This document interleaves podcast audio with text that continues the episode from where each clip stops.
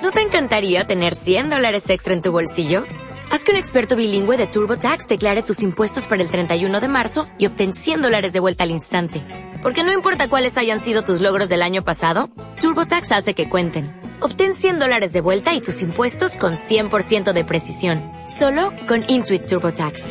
Debes declarar para el 31 de marzo. Crédito solo aplicable al costo de la presentación federal con TurboTax Full Service. Oferta sujeta a cambios o cancelación en cualquier momento.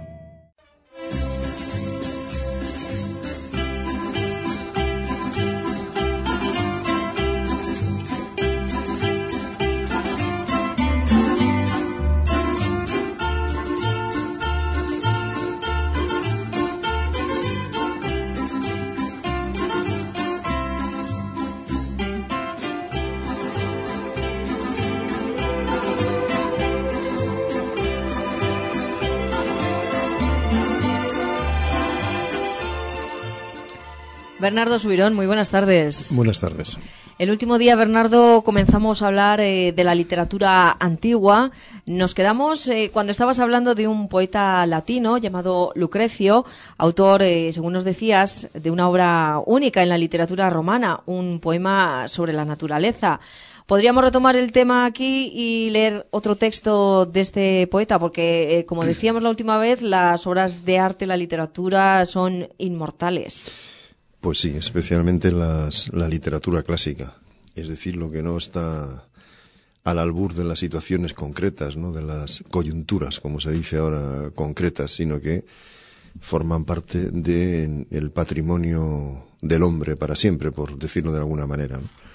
Y uno de esos poetas efectivamente es Lucrecio, ¿no? el autor del poema sobre la naturaleza, el de Rerum Natura. El otro día leíamos un fragmento ¿no? de uno de sus libros sobre sobre cómo se superpone ¿no? el llanto de los recién nacidos con la vida y la muerte. Claro, los contrarios, ¿no? Esa, esa, esa manera de ver el mundo tan típica, ¿no? De la antigua Grecia y que en cierta medida heredó también una cierta parte de la, de la sociedad romana. Pues si os parece bien, voy a leer un texto de Lucrecio que muestra muy bien cómo mezcla esto que decía yo el otro día, ¿no? El ámbito de las cosas físicas, de los átomos, de lo que se puede tocar, y el ámbito de lo que no se puede tocar, de los sentimientos, de las sensaciones, ¿no? mucha parte ¿no? de la de, del de Rerum Natura de ese poema tiene que ver con esto no con este con esta concepción física de las cosas y cómo a veces nos desesperamos por dentro cuando no podemos eh, cuantificar físicamente no sensorialmente las cosas que nos pasan no yo creo que este este fragmento escrito en el siglo I antes de Cristo, pues muestra muy bien esto de lo que estamos hablando. Vamos a ello.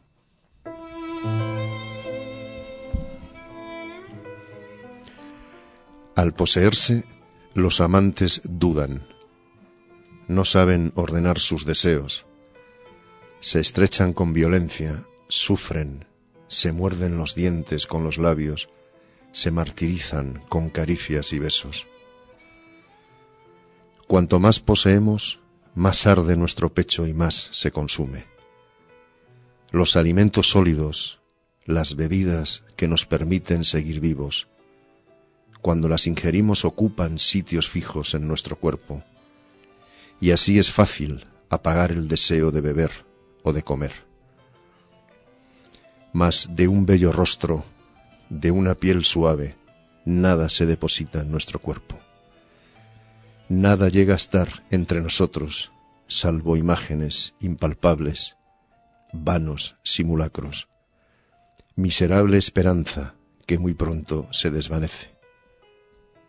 Los amantes saben que no saben lo que desean y al mismo tiempo buscan cómo saciar el deseo que los consume, sin que puedan hallar remedio para su enfermedad mortal hasta tal punto ignoran dónde se oculta la secreta herida que los corroe.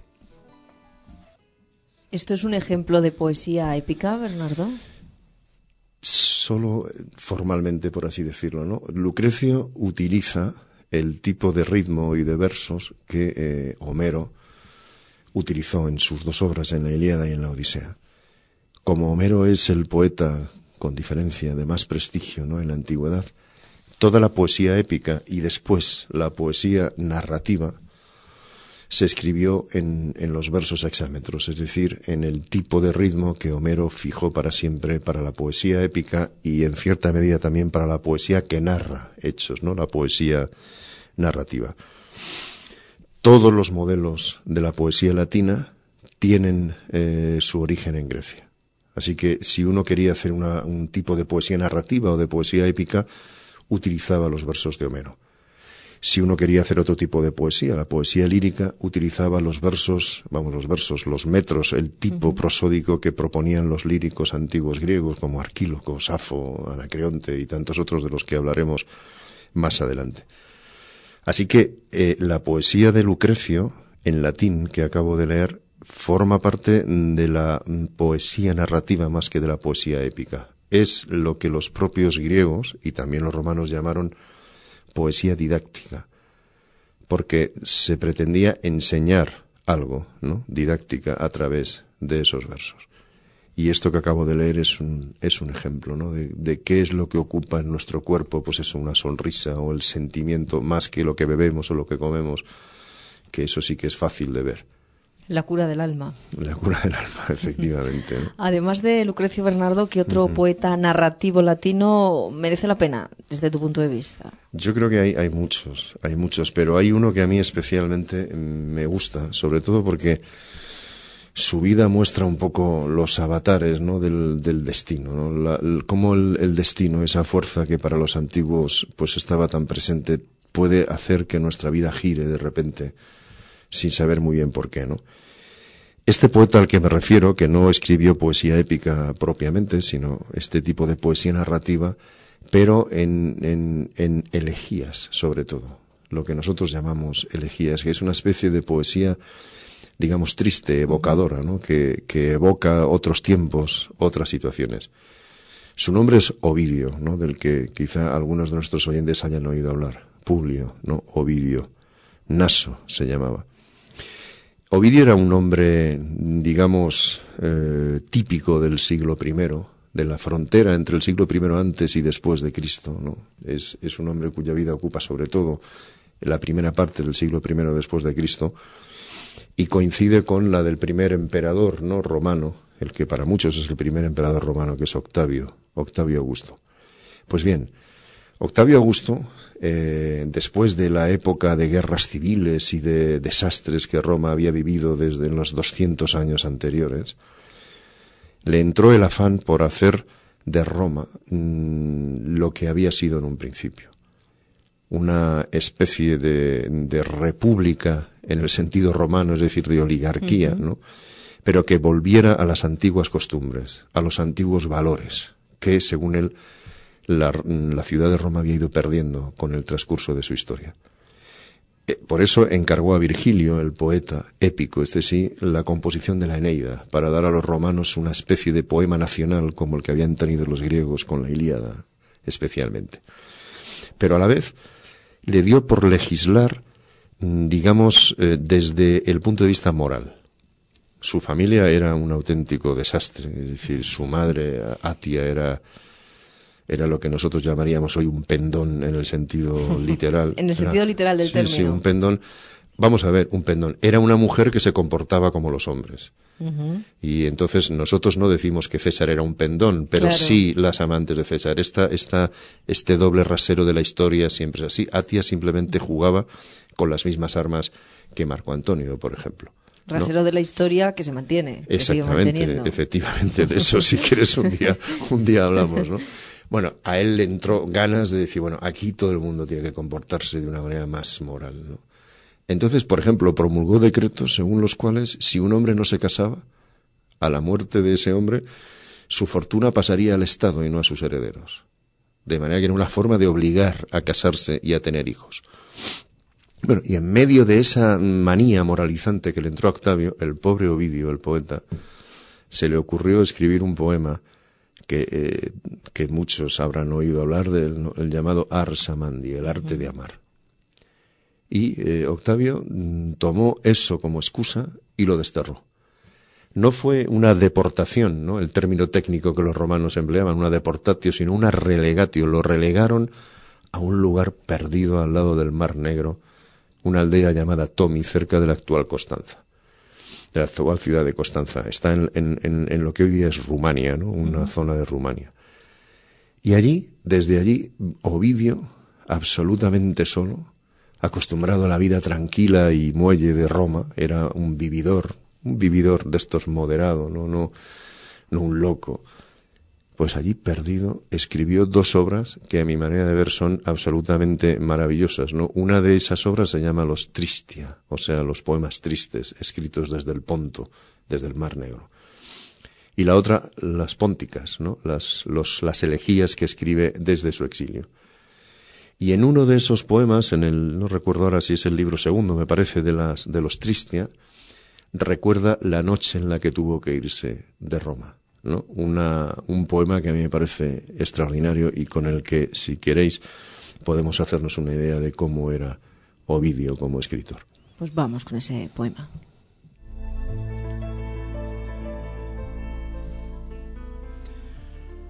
Cuando me asalta el recuerdo tristísimo de aquella noche en que mi último instante tuve en Roma, cuando recuerdo aquella noche en que abandoné tantas cosas que yo amaba, todavía hoy una lágrima se desliza desde mis ojos. Quedé atónito, como quien herido por el rayo de Júpiter vive y a la vez no sabe que vive. Mas cuando mi propio dolor disipó aquella nube de mi ánimo, y al fin el vigor volvió a mis sentidos, a punto ya de irme, a punto de ver Roma por última vez, pude ver también a mis afligidos amigos, que de tantos, de muchos, apenas uno y otro eran. Efectivamente son eh, versos muy dolorosos, ¿no? Sobre lo que debió de suponer para Ovidio esa última noche en Roma. Para Ovidio fue la muerte realmente. Luego lo cuenta porque porque él recuerda mucho desde su exilio eh, a sus amigos. En latín dice a mis amigos que de tantos unus et alter erant, o sea, dos. Solo fueron a despedirle dos, por temor a que el César, Octavio, claro, tomara represalias. Es esa imagen de que... Eso también es muy actual. Sí, sí, él escribe mucho sobre eso sobre cómo los amigos cuando llega, dice, cuando las cosas te van bien, encuentras muchos amigos, pero cuando te van mal, a mí siempre me recuerda esa, ese, ese verso de la lírica popular española, ¿no? De que al pie de un árbol sin fruto me puse a considerar que pocos amigos tiene el que no tiene que dar, ¿no? Pues eso, cuando la casa de Ovidio iba viento en popa, la gente iba a su casa y tal, luego ya no. Los amigos, ese es uno de sus recuerdos permanentes. El otro es su esposa, porque su esposa se quedó en Roma, no se fue con él. Y se quedó en Roma no porque quisiera abandonarlo, sino porque era la única manera de evitar que sus bienes fueran confiscados. Es lo que los romanos llamaban la damnatio, lo que iba, iba digamos, adosada ¿no? a una ley de, exilio o de relegación. Si se hubiera ido con él, todos sus bienes hubieran sido confiscados por Octavio y eh, evidentemente sus descendientes hubieran quedado desheredados. Así que con todo el dolor de su corazón, su esposa se quedó en Roma a pesar de que ella quería irse con él. Hay mm, un pequeño un pequeño fragmento de ese mismo poema que acabo de leer en el que Ovidio cuenta lo que al parecer le dijo su esposa, no antes justamente de Antes de partir. Vamos a escucharlo. No pueden arrebatárteme de aquí los dos juntos partiremos. Te seguiré. De un exiliado seré exiliada esposa. Este camino tuyo también para mí está hecho. También a mí me captura la última frontera de la tierra. Apenas una leve carga seré en esa tu nave, tu nave prófuga. La ira de un César te ordena alejarte de tu patria a mí el amor. Ese amor será mi César. Bernardo, y a partir del exilio, Ovidio siempre siguió esa temática, eh, esa línea, esa tendencia en su escritura. Él escribió otra obra muy, muy importante, fundamental, ¿no? En la historia de la mitología antigua, que es Las Metamorfosis, donde cuenta todos los mitos griegos, sobre todo, ¿no? Que terminan con eso, con una metamorfosis, con el cambio, ¿no? De, forma de, de alguien. El de Aracne, por ejemplo, en araña, en fin, etcétera. El de mirra en el árbol de la mirra. Pero desde el exilio, un exilio del que nunca fue perdonado. O sea, Octavio no lo perdonó nunca. Y el sucesor de Octavio, Tiberio, tampoco. Tampoco. Así que las razones de fondo probablemente no eran el Arsamandi, sino eran razones políticas que, que probablemente Ovidio estuvo, si alguna vez tenemos ocasión, quizá hablemos de esto, estuvo en el sitio equivocado, en el momento equivocado, ¿no? Pero este es el tono de su obra, de su obra triste, ¿no? De sus elegías escritas en hexámetros desde, desde el Ponto, desde el Mar Negro. Él recuerda a su mujer eh, desde el Ponto también en otros, en otros fragmentos de su obra, que no sé si hoy nos da tiempo a leer, pero que si no, en todo caso, pues otro día, otro día seguiremos, porque vamos a, a ver algún poeta más, ¿no? Mm, lírico ahora frente a, a los épicos o los narrativos romanos, para luego mm, volver a las fuentes, a las fuentes griegas, ¿no? Y, y ver algo, ¿no? De la poesía también épica y lírica de los antiguos griegos. Bernardo, si te parece, eh, terminamos hoy con algún Vale. otro poema de, de Ovidio Sí, podemos leer este fragmento que es. y dejamos el eh, resto de poetas para, para Sí, que es justo cuando él, ya eh, exiliado, escribe desde allí pensando en su esposa. Dice más o menos así. Agotado, yazgo, en extremos lugares, en pueblos extremos. Ahora, tan débil ya, todo lo ausente me asalta. Mas aunque todo me asalta, a todo vences, esposa y más que una parte en mi pecho tienes. A ti ausente te hablo, solo a ti mi voz te nombra. Ninguna noche sin ti, ningún día sin ti.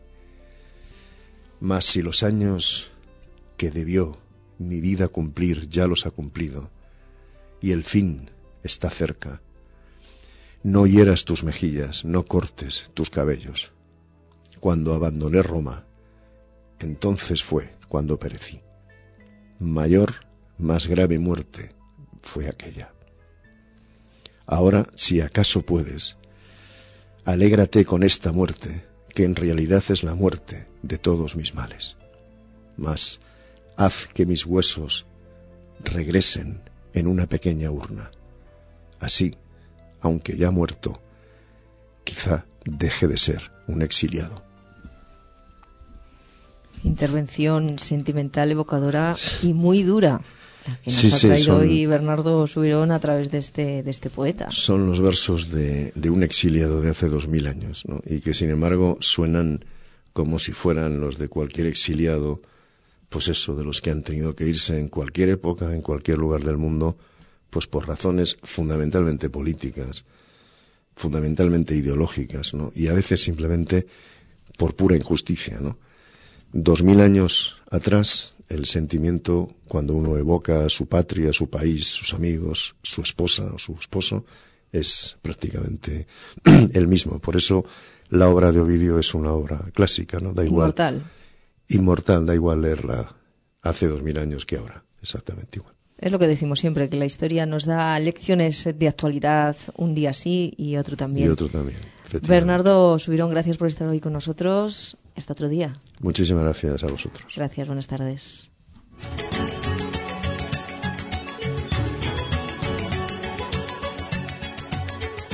Los jueves, en Onda El Espinar, son protagonistas la historia de nuestro municipio y la historia clásica. En Onda El Espinar.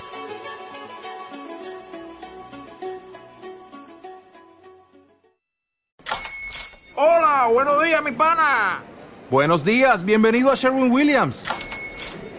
¡Ey! ¿Qué onda, compadre?